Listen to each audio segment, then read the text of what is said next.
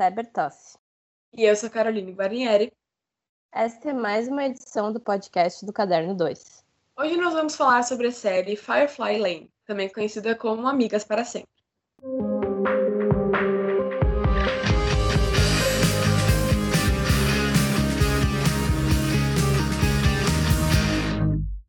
A série fala sobre a amizade de 30 anos de Kate e Tully, que são as personagens principais, e também aborda muito a vida delas como jornalistas.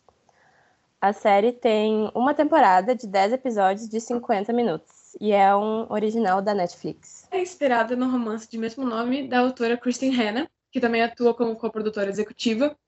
E o livro tem cerca de 500 páginas e as histórias são bem diferentes. Elas foram adaptadas de, de uma forma bem distinta, tanto pela própria história quanto a ordem cronológica dos acontecimentos. Originalmente se chama Firefly Lane, mas o nome adaptado para o português ficou Amigas para Sempre. E eu considero esse nome muito genérico, que não chama atenção, não diz nada sobre o programa. Poderia até ser o nome de um livro infantil, mas na verdade o nome original é Firefly Lane, que é a rua em que elas as duas protagonistas moravam quando eram pequenas. E elas até se chamam de Firefly Lane Girls, que é o apelido que elas têm entre si, e a, e a tradução disso seria Alameda dos Vagalumes, que é a rua onde elas moravam em Seattle. As atrizes que protagonizam a série são a Catherine Heigl, que faz a Tully, a gente conhece ela principalmente pela Izzy de Grey's Anatomy, e a Sarah Chalk, que faz a Kate, e ela fez também a Stella de How I Met Your Mother. Esse elenco principal foi muito elogiado, porque a gente realmente acredita que elas são amigas, assim, melhores amigas. Uh, tanto que a Catherine entrou para produção antes, ela pôde escolher quem ela faria. Ela escolheu fazer a Tully. E hoje em dia a gente não consegue imaginar os papéis sendo invertidos, porque elas realmente atuaram tão bem que a gente acredita que elas uh, sejam realmente aquelas pessoas e sejam amigas há muito tempo. E então a química delas em tela é muito boa. O elenco coadjuvante é um pouco mais fraquinho e não chama tanta atenção, mas elas realmente brilham bastante, as atrizes principais. É verdade, concordo.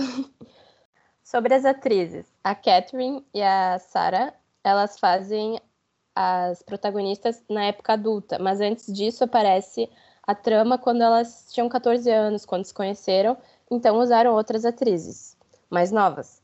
Só que mesmo assim, eu considero que essas atrizes eram muito maduras para representar adolescentes de 14 anos, sabe? A atriz da Tully, por exemplo, tem 18 e a da Kate tem 24 anos. Então eu não achei que ficou muito bom essa parte. Outra coisa sobre o elenco é que alguns personagens foram usados mais de um ator durante a série e outros permaneceram ao longo da série inteira. Por exemplo, a mãe da Tully, a Cloud, então acaba usando muita maquiagem quando aparece o salto no futuro, assim, a atualidade, os anos 2000, porque ela tem que aparecer mais envelhecida, mas mesmo, mas quem atua com ela, a Tully, é a atriz mais velha. Então eu não achei ficou muito legal.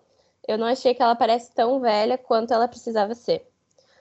E outra coisa sobre essa questão das duplas de atrizes, que das protagonistas, é que na fase da faculdade são usadas as atrizes adultas. Então parece que infantilizaram muito elas e elas pareciam adultas querendo ser crianças na faculdade, ao invés de pegarem outras atrizes para que seja mais fidedigno. Eu concordo. E outra coisa sobre essa ambientação é que, como a série se passa em épocas diferentes, né, nos anos 70, 80 e 2000, os cenários e os figurinos precisam ser adaptados para fazer a gente realmente se transportar para cada uma das épocas. Mas se a gente for ver a o que seria a atualidade na série, que é os anos 2000, tá muito bem retratado, mas os anos 70 e 80 tem um, um que um pouco caricato, assim, a gente vê que os cenários e os figurinos são um, um pouco óbvios, um pouco forçados, assim, parece quase que uh, que é mais uma fantasia do que realmente um figurino daquela época, sabe? Então talvez eles pudessem ter prestado um pouco mais atenção nisso. Eu, pelo menos, vejo isso mais nos anos 70, principalmente com a, com a mãe da Tully e tudo. A gente vê a casa dela e tal, é tudo muito óbvio e gritante que está sendo em outra época, sabe? Eu acho que eles podiam ter feito isso de uma maneira um pouco mais natural, um pouco mais uh, fidedigna, assim, sabe? Uh, sobre os anos 70, realmente eu concordo. No, mostra a mãe da Tully muito assim, hippie, a casa é repleta de artefatos que lembram isso. E me incomodou bastante nos anos 80 as franjas das atrizes, não ficou legal, ficou muito óbvio, sabe? As pessoas, nem todo mundo usava esse tipo de cabelo e ficou meio forçado. Eu concordo. O livro é narrado de forma linear diferente da maneira intercalada da série, que mostra em flashbacks a adolescência, a fase das protagonistas entrando na faculdade e mais tarde a sua vida adulta. Esse modo de contar a história ajuda a entender por que os personagens são como são e remete muito à dinâmica da série This Is Us, uh, mas, diferente dessa série, não tem a mesma carga emocional, é mais leve. Então, as protagonistas se conhecem quando elas têm 14 anos, nos anos 70, quando a Tully se muda com a mãe dela para a rua da Kate, elas são vizinhas. E de início elas achavam que não tinham nada em comum, até discutiram um pouco algumas vezes, mas depois elas realmente se aproximam muito e viram grandes amigas, mesmo sendo muito diferentes. E a gente consegue perceber desde o início da história e depois por toda a série como elas têm dualidades muito grandes entre as, entre as personalidades delas. Por exemplo, a Tully é muito confiante, ela fala o que pensa, chama a atenção de todo mundo, é estilosa e popular, as pessoas querem falar com ela. Ela realmente chama a atenção quando ela entra num local. Já a Kate, ela é tímida, excluída, um pouco daquele estereótipo de, de nerd, assim, das escolas. Ela lê bastante. E ela também é bem desastrada e retraída. Então a gente consegue ver que logo de cara elas são realmente bem diferentes.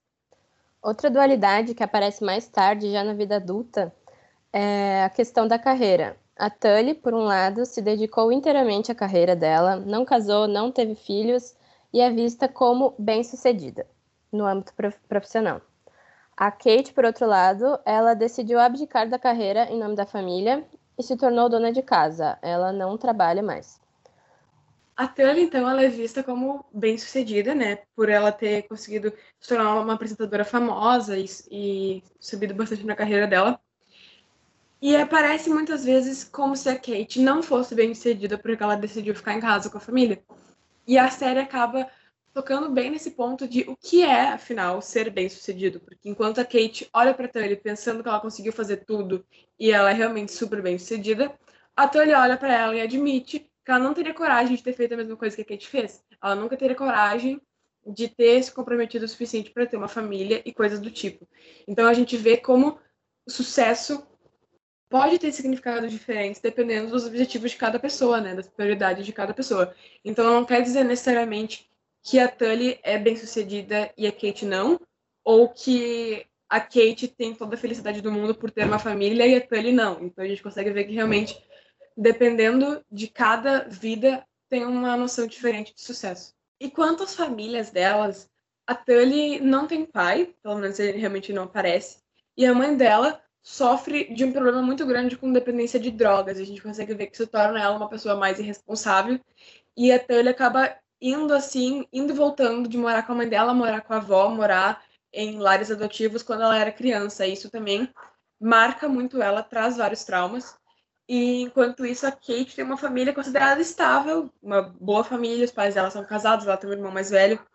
A gente descobre depois que a família dela também tem os seus problemas, mas de cara parece que ela tem realmente aquele cenário perfeito de família estável e bonitinha. A Tully é aquela amiga que sempre defende quem ela ama e sempre sabe o que dizer. Isso aparece muito quando a Kate é zoada na escola, porque né, ela é alvo de bullying.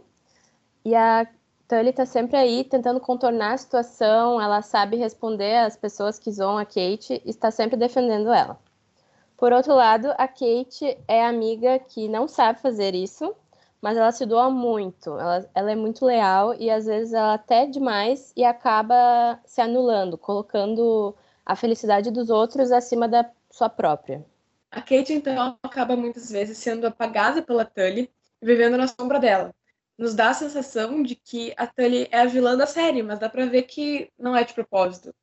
Porque A Kate sente tudo isso, mas ela não consegue dizer o que ela tá sentindo. Isso acaba fazendo com que a Tully não perceba sozinha e muitas vezes roube o protagonismo sem perceber. Mas eu acredito que se tivesse uma comunicação maior entre elas, uma comunicação de qualidades, muitos dos desentendimentos seriam poupados.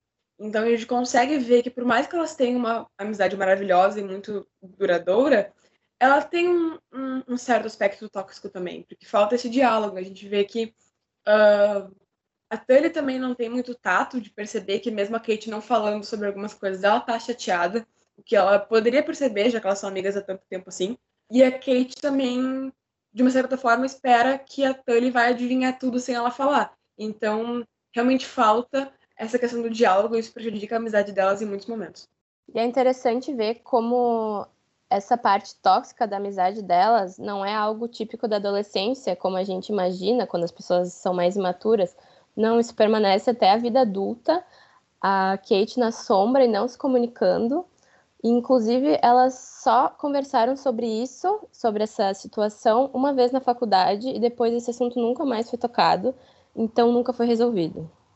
Um exemplo dessa situação em que a Tully se sobressai em relação a Kate se vê bastante na amizade entre a Tully e o irmão da Kate. Eles são muito próximos, mas não tem essa relação entre a Kate e o seu próprio irmão, então ela se sente muito deslocada. E também, na faculdade, às vezes parece que a mãe da Kate gosta mais da Tully. Ou acha que ela tem mais potencial para ser repórter. Ela acredita muito mais na carreira da amiga da Kate do que na sua própria filha. A série aborda vários temas. Um deles é o próprio backstage do telejornalismo e mais tarde de uma revista. A gente consegue ver como grandes acontecimentos mundiais dos anos 70, 80 e 2000 são retratados pela ótica do jornalismo. Então a gente consegue ver, por exemplo, as ditaduras na América Latina uh, e as guerras civis, principalmente quando o personagem Johnny vai para El Salvador. Depois a gente vê a guerra no Iraque no início dos anos 2000.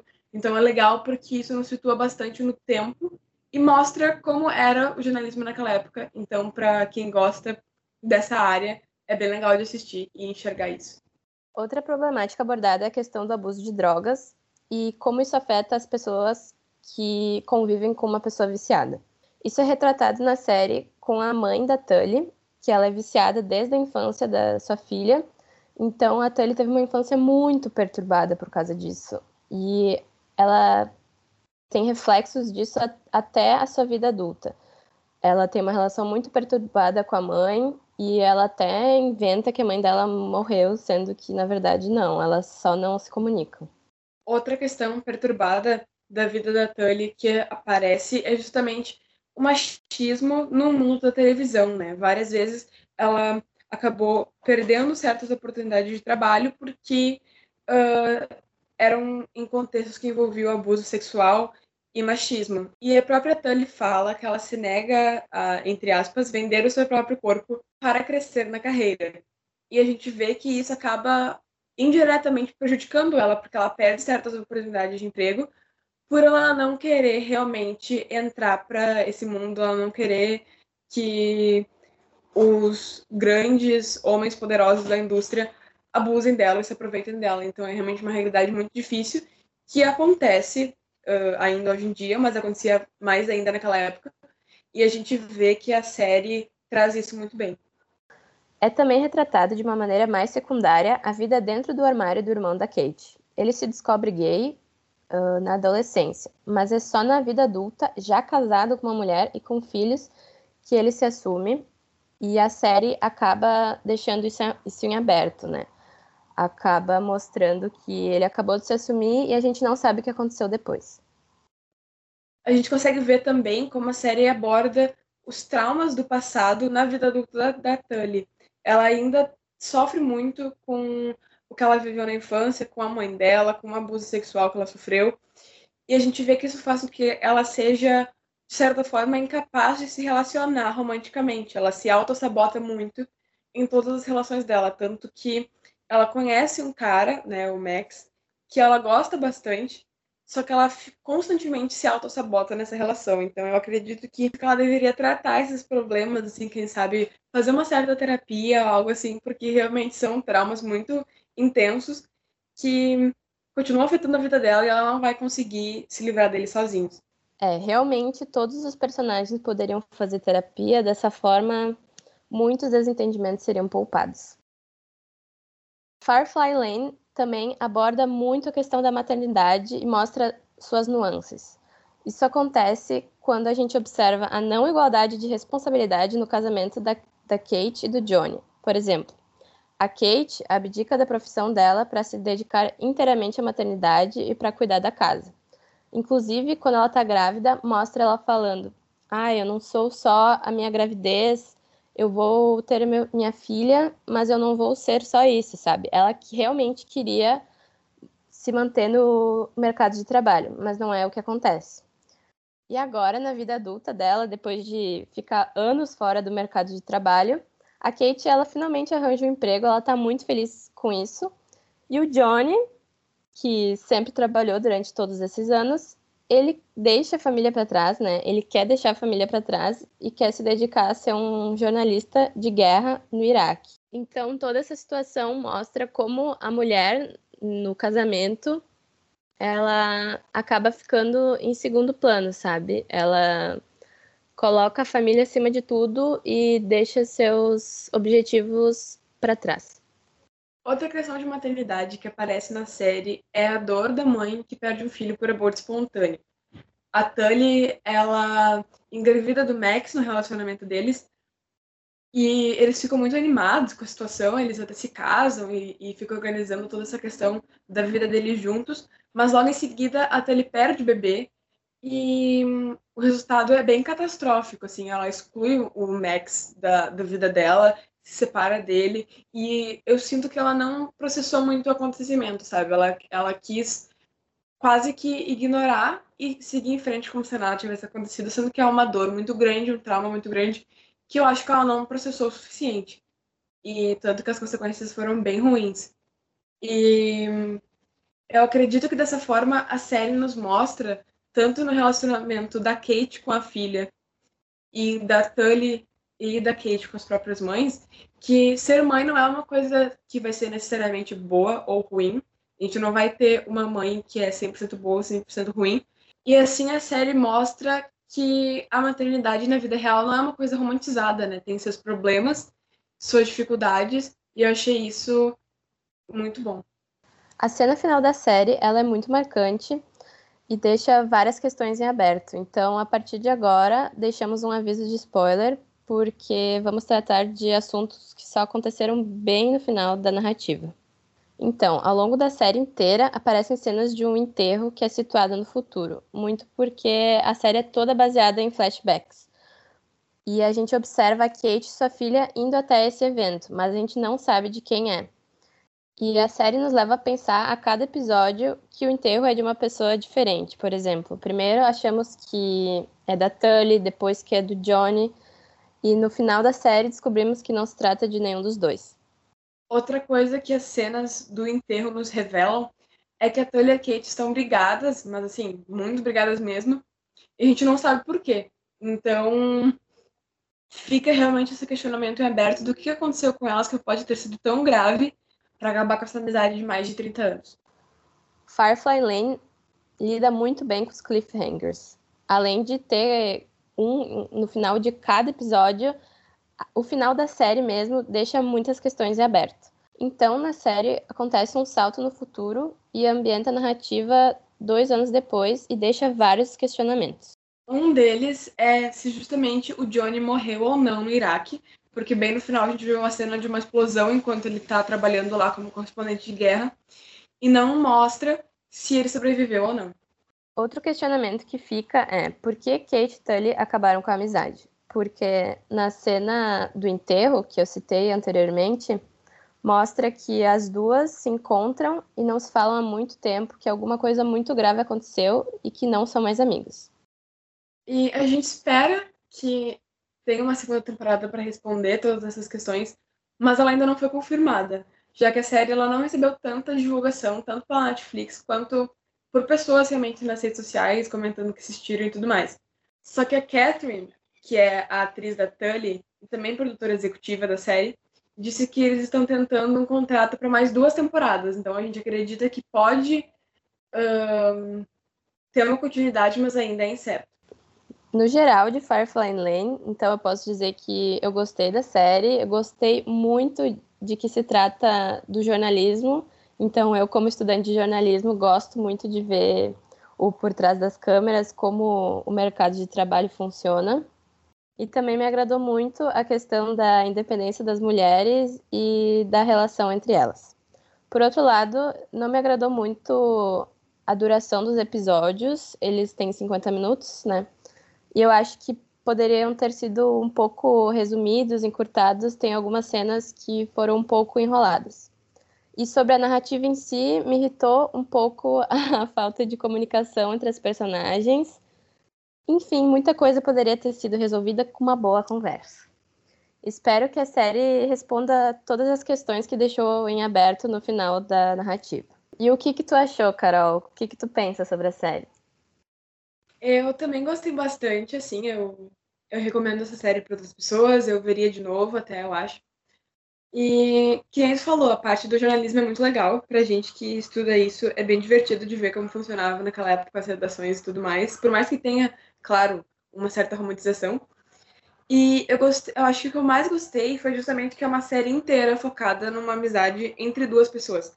Claro que existem vários temas secundários, como a gente falou, mas o foco é esse. E eu acho que falta bastante série sobre isso. A gente vê séries sobre grandes grupos de amigos, como Friends, How I Met Your Mother, e séries sobre casais e famílias, mas a gente normalmente não vê séries sobre uma dupla de amigas.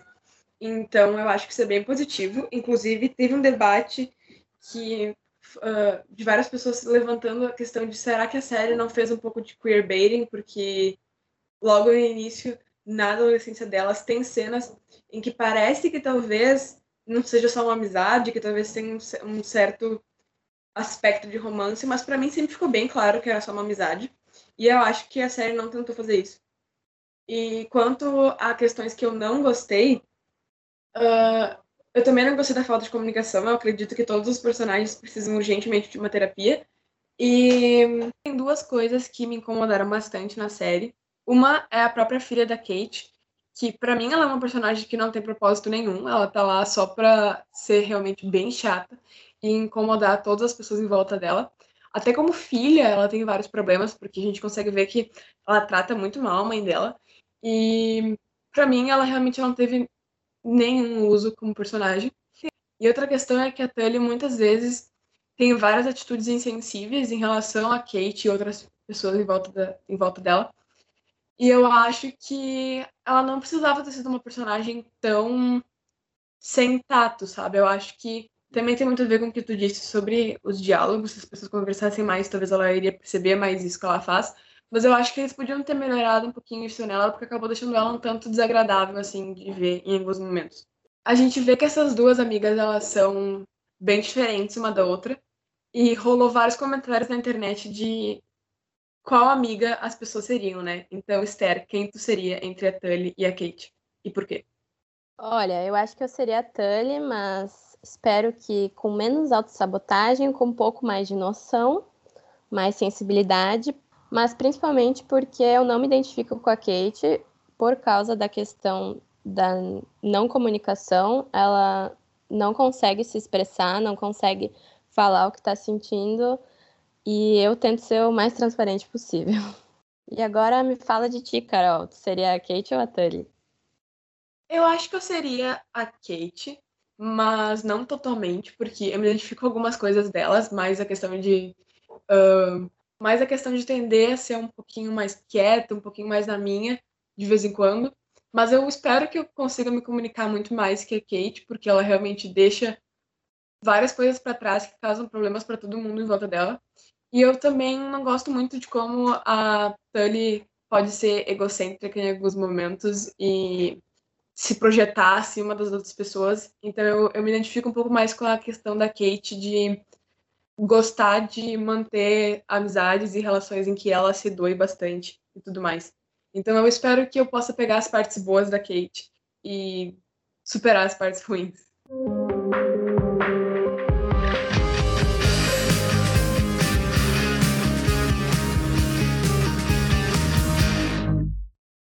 E este foi o episódio de hoje do Caderno 2. Nos siga nas redes sociais. Estamos ativos no Facebook, no Instagram e no Twitter.